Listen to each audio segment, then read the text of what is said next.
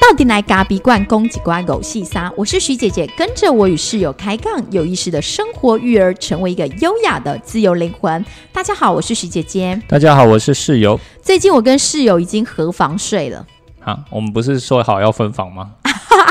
但是因为后来他好像长时间睡在马大马路旁边，都用耳塞，然后睡着睡着他就开始有点很像行尸走肉，然后开始有点精神不济，眼眶泛黑，没没有那么夸张吧？开始有点像被鬼吸到的感觉。不，这这这是因为其实其实那个睡在，因为我们家的外林路对是林路的房子嘛，所以那个车子其实一直到晚上可能到十点之后都还会有车，然后一直到可能白天可能六七点六点多就开始车子就开始一直一直车水马龙一直经过了。那睡在前面的这一间其实就会被影响到。那原本我以为我只要塞着耳塞听不到就好，可是你知道那种震动啊，还有那种环境的频率啊，其实对于你的睡眠来说，其实还是会有影响的。经年累月，你只是对把你的体康抬起来了啊，啊，不过你的身体其实还是对你的身体的声音对你的身体的感官啊，其实嗯还是会被那些给影响嘛。因为比方说车子经过的时候，假如说大车哦，很很有趣，大车之后经过的时候会震动的，对比方说卡车啦，或者是比较大型的公车或者什么的，那它是会有震动的。那那种震动其实短时间你可能觉得还好，没感觉，年轻的时候。候没感觉，到了一个年纪开始对，到了现在就是，哎、你觉得觉得为什么越睡越累？每天都要睡很久，就睡那么久了。对，每天都要睡很久，你那时候真的，我都想说，你不是十点就睡了吗？那你为什么要七八点还起不来？嗯，就是觉得累啊，不知道为什么。后来慢慢的去思考，就觉得说，抽丝剥嗯茧，嗯可能觉得说，可能是真的没有睡眠品质的问题啊。后来说有。对有睡着，但是没有真的睡到很深沉，或者是说睡得很好。那其实只要睡得很好，其实我是不用睡很多的。哎大概还好你有觉。察。如果你一直没觉察这件事情，对，我们就会一直觉得不知道为什么你老是睡不饱，然后起床气又很大，嗯，就被送啊，跟小孩一样心哎、情不好，睡不好就心情不好啊。然后后来我们就想说，好吧，那不然我就收容收留他几个晚上什，么收留？嘿收留。乖欸 嘿，然后我就收留他几个晚上之后，发现他好像也睡上瘾了。嗯然后我们就想说，不然再去整理四楼的一个空房间，对然后把它整理好之后让他上去。对结，果我们就把它扫清洁完了，就室友还是不搬走，那睡一睡就觉得，嗯，其实这样也蛮好的。然后就又过了一个月了。但这个月就是回顾上上一集我们讲，为什么一直在适应这种呃韵律跟节奏？因为两个人开始一起睡之后，又会开始一直恭维，暗时被捆进去，又开始一公共公当公塞，然后公共的料就会脑神经很旺盛，他就会睡不着。对，所以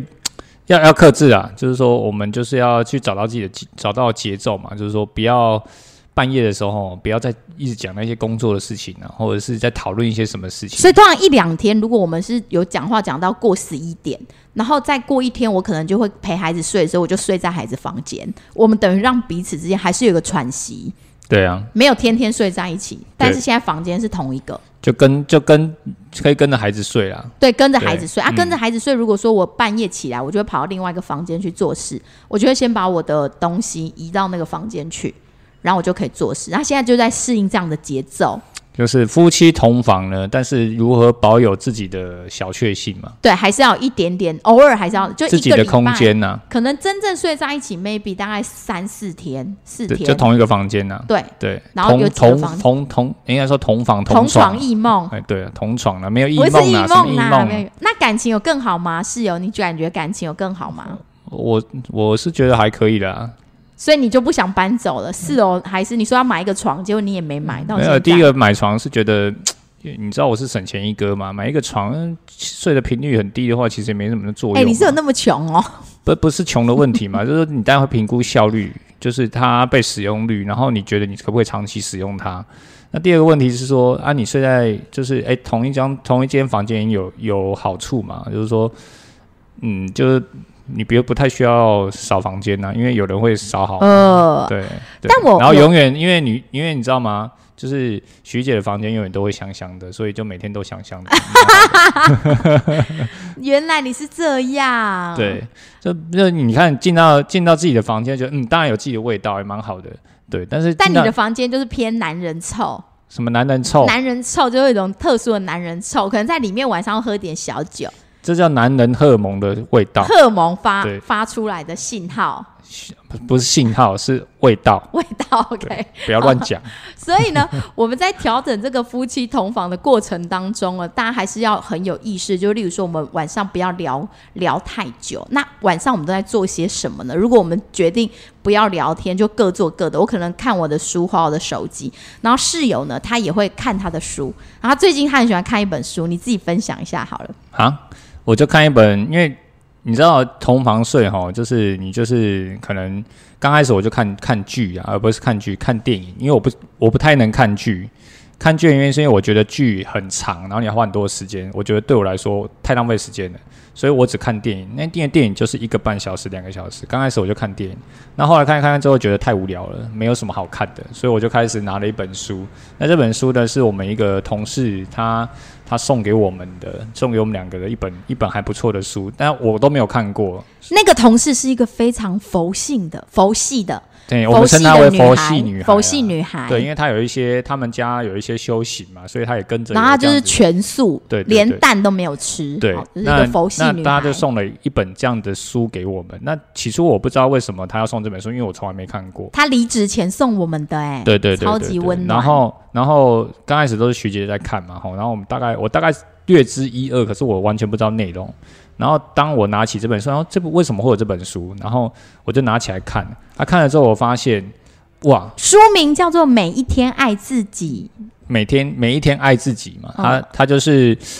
呃，它这是一个小短篇，它总共有三百六十六》，篇，有点像鸡汤书啦，对然后只是外国人翻译过来的鸡汤书。对对对，那因为它很好很有趣的地方是，它前后不连贯，每一篇每一篇一个小章节对，就是一天嘛，所以它有三百六十六篇，一年三百六十五天嘛，对。所以你可以从一月一号看到隔年的一月一号，刚好三百六十六天嘛，对不对？所以就每天看一篇，然后前后不连贯，所以你很你很轻松，你很写意，每天就看一点点，看一点点。有时候你觉得诶今天状况比较好，那你就看个十篇；那有时候觉得今天还有点累，看个两篇，这样也可以。所以我从里面就获得了一些蛮有趣的一些思维，就是说他的他就是每天爱自己，所以他就强调一件事，就是说你一定要去爱自己。那爱自己一定要有方法，所以他会教你一些方法，比方说每天都要看着镜子，好，然后对自己说“我爱你，我爱你，你真的是太棒了，我真的爱你”。对，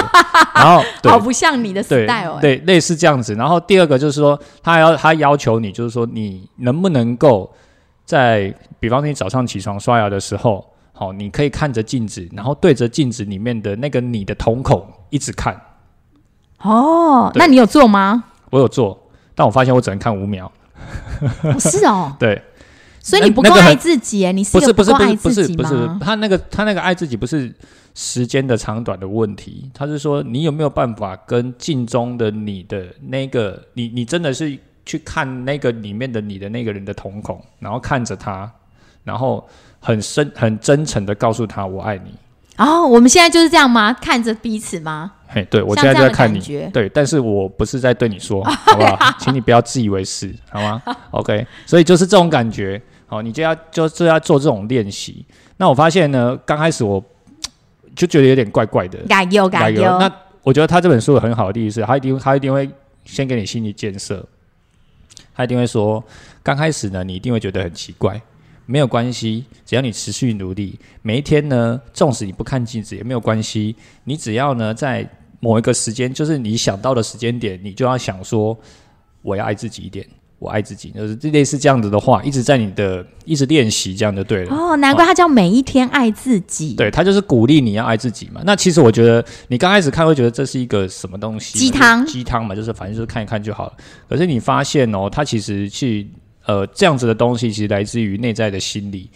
比方说，我们都知道有一些心理学，它就会讨论到所谓内在小孩的问题嘛。那其实你在整个成人的过程当中，你都一直在往前看，其实你没有回过头来看说，其实你有一个很重要的内在小孩没有被照顾到，也就是那个真正的你自己，在那个时期或者在某一些时期点你就过去了，但是哇留下的一些缺憾或者是留下一些东西，它就一直都在那边，可是你并没有回过头来去看，怎么样来说，就是说我是一个很压迫自己的人，我是一个很要求自己的人，那为什么会造成我会这样的压迫？呃，就是我一直要努力往前冲。可是，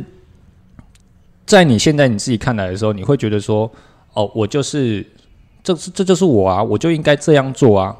可是这本书告诉你，其实不是你自己告诉你自己这样做，是回过头那个内在小孩，因为在那个时期的时候，你被到被压迫，人家告诉你说，你如果不努力，或者是你受到一些挫折，比方说，哦，你就是失败了，你失败就是因为你不努力。但是所以你一定要努力，每天都要很努力。，对，所以造成你现在的你一定要很努力。可是失败了不代表你不努力啊，它有很多天时地利人和，有很多的因素。而且失败跟成功都是人定义出来，对它没有绝对所谓的成功跟失败。对，所以你那个时候你的内在小孩就接受到了这样的讯息，觉得说你就是因为你不够努力，所以你失败。所以你当你遇到你现在，如果你遇到任何事情，你失败了，你就你就马沮丧。马上认定你自己不够努力，我自己不够就觉得你做错了。对例如说举例来讲，可能我们之前有有咖啡馆的店家，可能后来跟我们配合，后来没有配合，或者说哎客人流失了，我们可能就会很责备自己，说是不是哪里做不好了，所以客人才不来了。对，但是这件事情其实有很多解释的方式嘛，嗯。它不是只有说，哎，就是只是单一的因素嘛，而且甚至只有你不努力，对，甚至根本就不是这个问题。嗯，对，它有很多可能是时局问题，有很多是有一些呃考量的问题。所以我们的思维框架就只停留在我们自己不努力，我们谴责自己，对，所以当你遇到挫折的时候，你就开始谴责自己嘛。对，所以你就会过得很有压迫。所以这本书很适合你对，所以我就一直看到这个，我操，我靠，这完全是呼应呼应我嘛，就是说我常常会是这样子的一个状态，就是说我不够爱自己，我常常觉得自己不够好，一直谴责自己。感觉你眼眶泛泪。哎、没有，不好意思，我蛮震惊的，真的而且我很我很清楚的在讲这件事情，因为我是真的，其实我没有看很多，我当然目前只看到大概一百多篇而已，可是我已经可以从中去获得我想要的东西，而且重新去疗愈我自己的内在小孩，所以我现在每天早上起来，我都告诉我自己说，嗯，我要爱我自己一点，哦，你真的变得不一样呢，嗯。因为你每天以前起床就是说我不来变哦，我不来起，我不来上班哦，不是啊，就是。你你爱自己跟你要拼是两件事嘛，嗯，对不对？你可以先爱自己完之后，你再去拼啊。拼一拼之后，你觉得哎其实有点累了，那你就稍微休息一下，喘口气，那再继续拼也没有关系啊。所以你你就是睡前看这本书就好困的丢了。哎，就你应该说好，就是反正因为睡前看书都是助眠嘛。他每次要拿起这本书，我可能要再跟他讨论一下工作，或者是我看到了，因为我我可能有时候喜欢看一些工具型的书，我就会跟他说啊，分析一下什么东西，他就说好，stop，不要再讲了，我现在要看这本书了。然后我就会点点，他说好吧，OK。然后这就是我们现在睡前的一个模式。对，大家如果拿起书的话，就准备要睡觉啊。以前其实有时候大家睡觉的时间不是不同步，那我们现在逼着自己要跟对方同步，只要就是对方要休息了，我们灯就要暗。对啊，就是说我们没有固定几点啊，但是就是说大概这个时间可能十点到十点半之间，，对，大概就一定会关灯啊或者是什么的。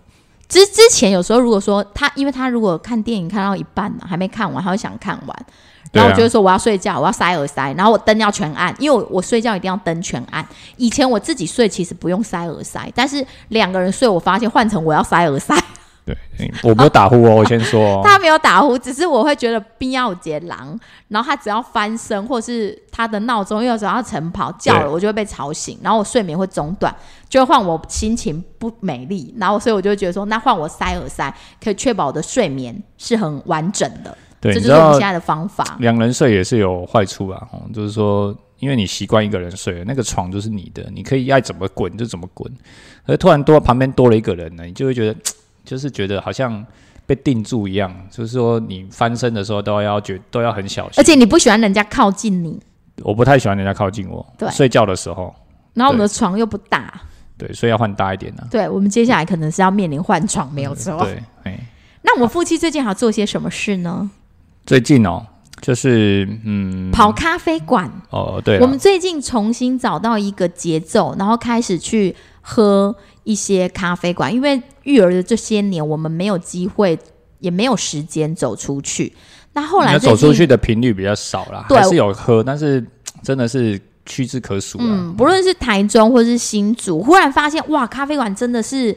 桃李满天下，那 是是这个哎、成语吧？就是就对，是这样吗？就是反正是亏干妈戏给啊，对，就到处都是。然后我们先从网络啊，有时候是从 IG 上面去看一些比较受青睐的年轻人喜欢的店。可是，一件很有趣的事情是，他在网络上很受人气欢迎，或是被部落格写过。可是你真正走到那间店的时候，其实感觉是不一样。这是我忽然觉得，在网络世界跟现实的落差怎么可以这么大？就是嗯，因为我们我觉得可能另外一件事是我们的角度不一样啊，因为我们毕竟是呃，就是这个产业的从业人员，所以我们在看所谓的一间店的时候，我们的角度一定是跟别人不一样，这是第一个。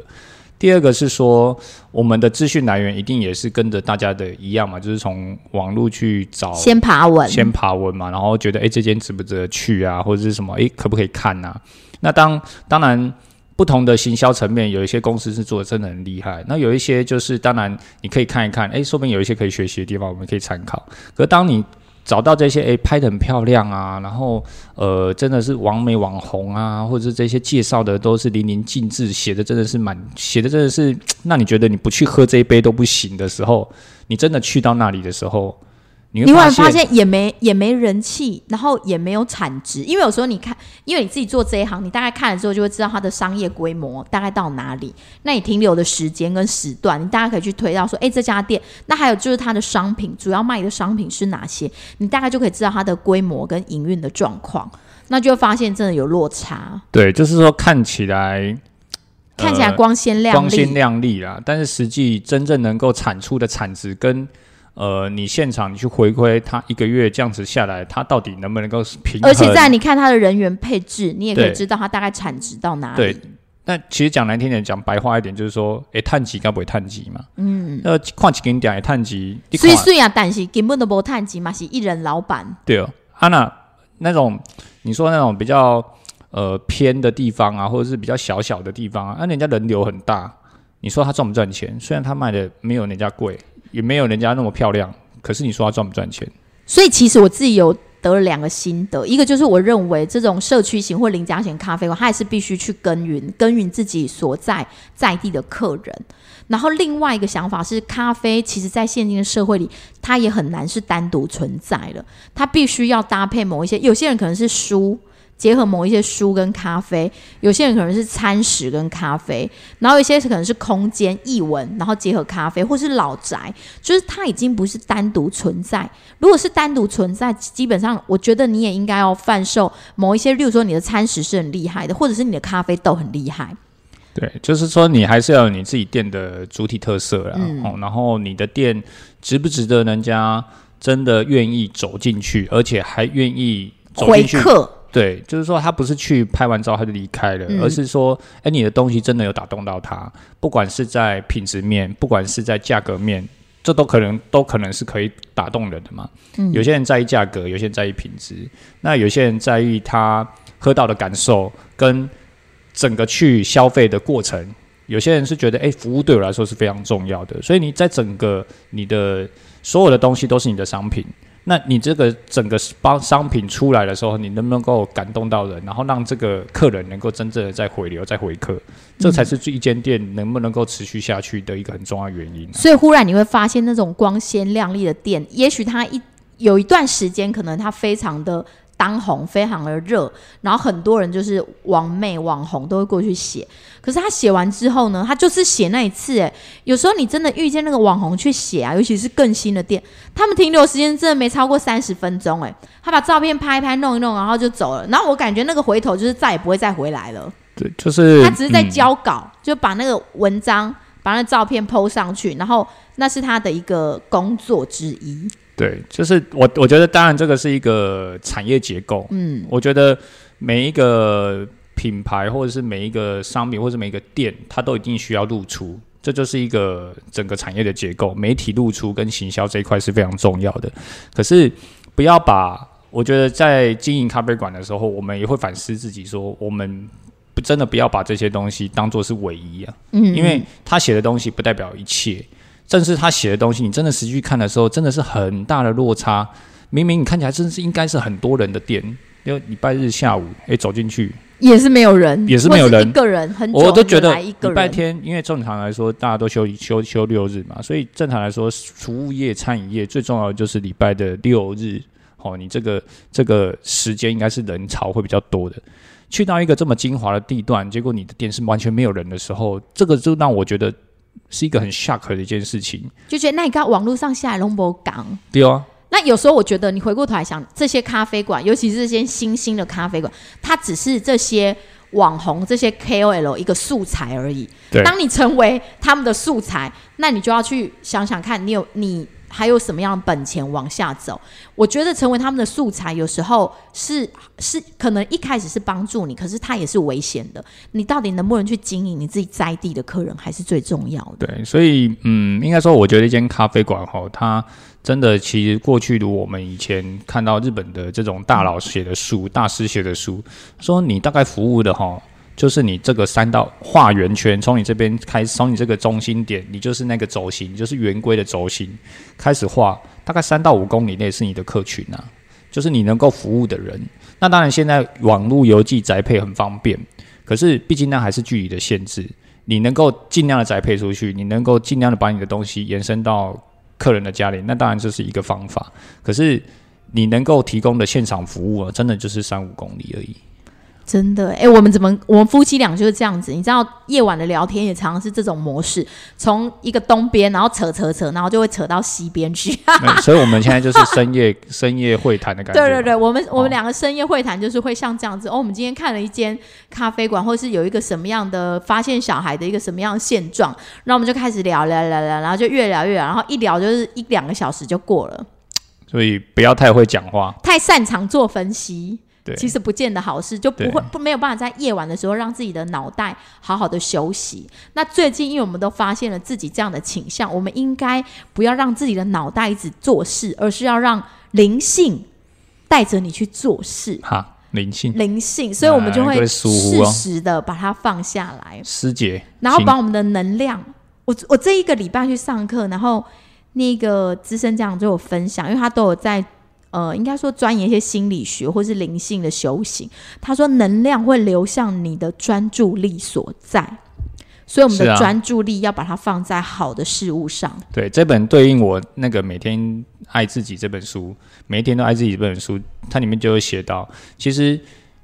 嗯，你你现在所想的每一件事情，老天爷都会给你。你如果觉得它是，诶，你想的是一个比较负向的，老天爷会给你。你如果是想的一个比较正向的，老天也会给你。比方说，你今天要做一个努力，或者是做一个事情，好，你想完成这件事情，你只要想着你会完成，你一定能够如期而且很顺利的完成。老天爷绝对会让你完成。比方说，某一天室友一大早来，就发现员工扣会员的厨子不小心扣错人，两个都姓潘，然后他就开始想说，为什么这种基本的事情都没有做好？然后他的能量就流向于觉得为什么这么小事都无法处理好是怎么样？然后接着又看到客人的那个传了拿铁拉花给他，可客人其实没有说什么，他也觉得还不错。可是呢，他一看就说这个融合没有做好。就是要再重新选，然后我就说 stop stop，你现在能量一直流向一种觉得你的员工不够努力的状态哦，所以请你要小心，你应该要肯定他们的好的地方。对，所以刚才我我透过你现在在讲这段话的过程当中，其实我们是没有打算把这个能量传给我们的听众的，对，所以我们要把它重新修正，就是说，其实我们要看的点是，其实我们想要传递的东西都是好的，嗯，那你只要你想的东西是好的。老天爷自然都会给你，OK。那纵使你没有达到，那又如何？OK，因为你的思考是比较往正向的方向去嘛，OK。所以你就会觉得说，哎，其实这个、这个、这整个一个世界，或者是你所看到的眼前的一切，它都会是美好的。所以在看待孩子也是一样，对啊，你要多看孩子好的地方，而不要一直一直去看他不好的地方。对啊，你就看他好的地方，你就很开心啊。但你也不能只是开心哦，好像也不能太自以为自己的小孩太好，好像也是危险的。当然啦，你要去两去不同的一直去修正啊。没错，好，我们这一集啊，刚刚讲到咖啡，所以我们最后要讲的是说，我这一次在咖啡展有喝到一个很有趣的东西，就是。台湾的可可的壳，就是可可不是爱几条就短条的吗？然后它那个壳里面有那个，我们把它做成可可粉嘛，有的没的。不是可可，应该不是可可的壳的那个壳的意思是可可里面有很多的可可籽。对，可可的那个几条记忆中那种，像一颗一颗的那个，那那一颗一颗那个，它经过烘焙之后，上面会有一层壳，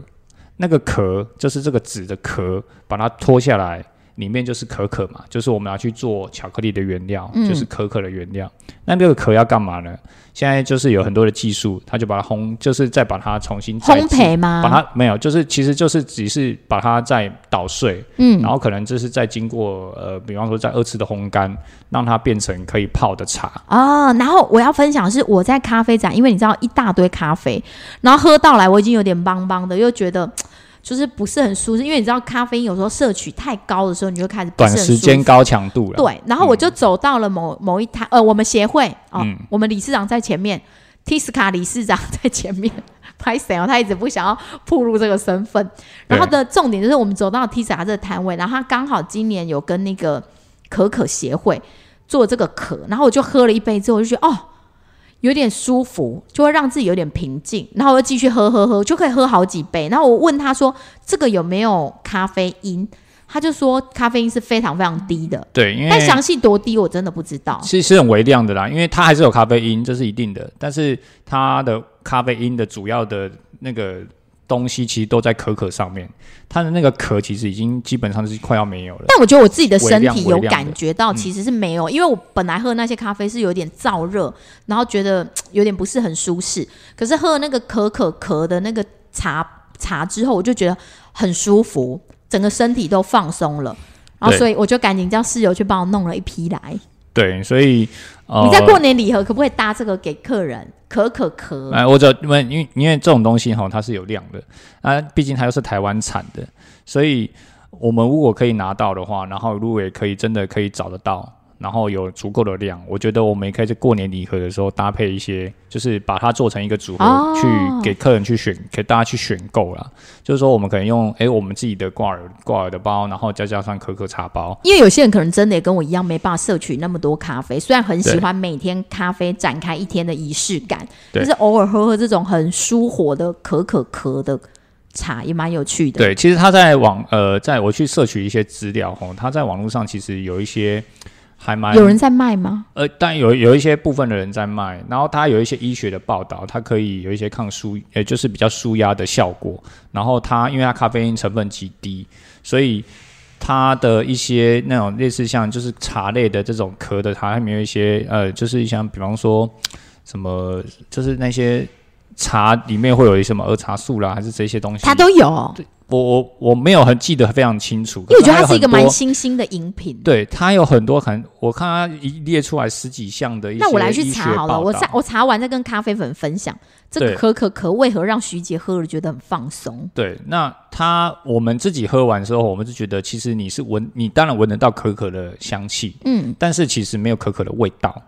嗯，它就很像那种舒火草本茶的那种感觉，对，然后但又没有草本的味道。没有草本味，就是你会觉得，哎、其实它是一个蛮舒服的一个饮品。嗯，然后再完，在于你完喝完咖啡之后，然后你就觉得，哎、其实它是一个很日常的一个茶品。对对对。好，好好好，赶快来开发这个好，我觉得蛮有趣的。对，然后再来就是，当然提到过年嘛，哈，所以我们过年礼盒也即将要出来，大概嗯。在这一周或下一周，我们就准备要推出来了。哦，所以咖啡粉如果有想要送礼的，或者是想要品尝这一次室友的作品，他一样对。会帮大家弄个几支配方，一支啊，一支哦，一支就要配很久一，支就要配很久，呕心沥血的作品。对，因为每一年每一年哈，我们的习惯就是希望可以配一支呃代表今今年的一个年度的一个作品。那这个年度可能就代表我们一整年的一个心路历程跟感受。哦去年叫许愿树，去年叫许愿树，因为今年要换个名字，我还没想到还。没想到啦，但是我们会针对看是从味道上面或者从感受上面去取名嘛。嗯，好，OK。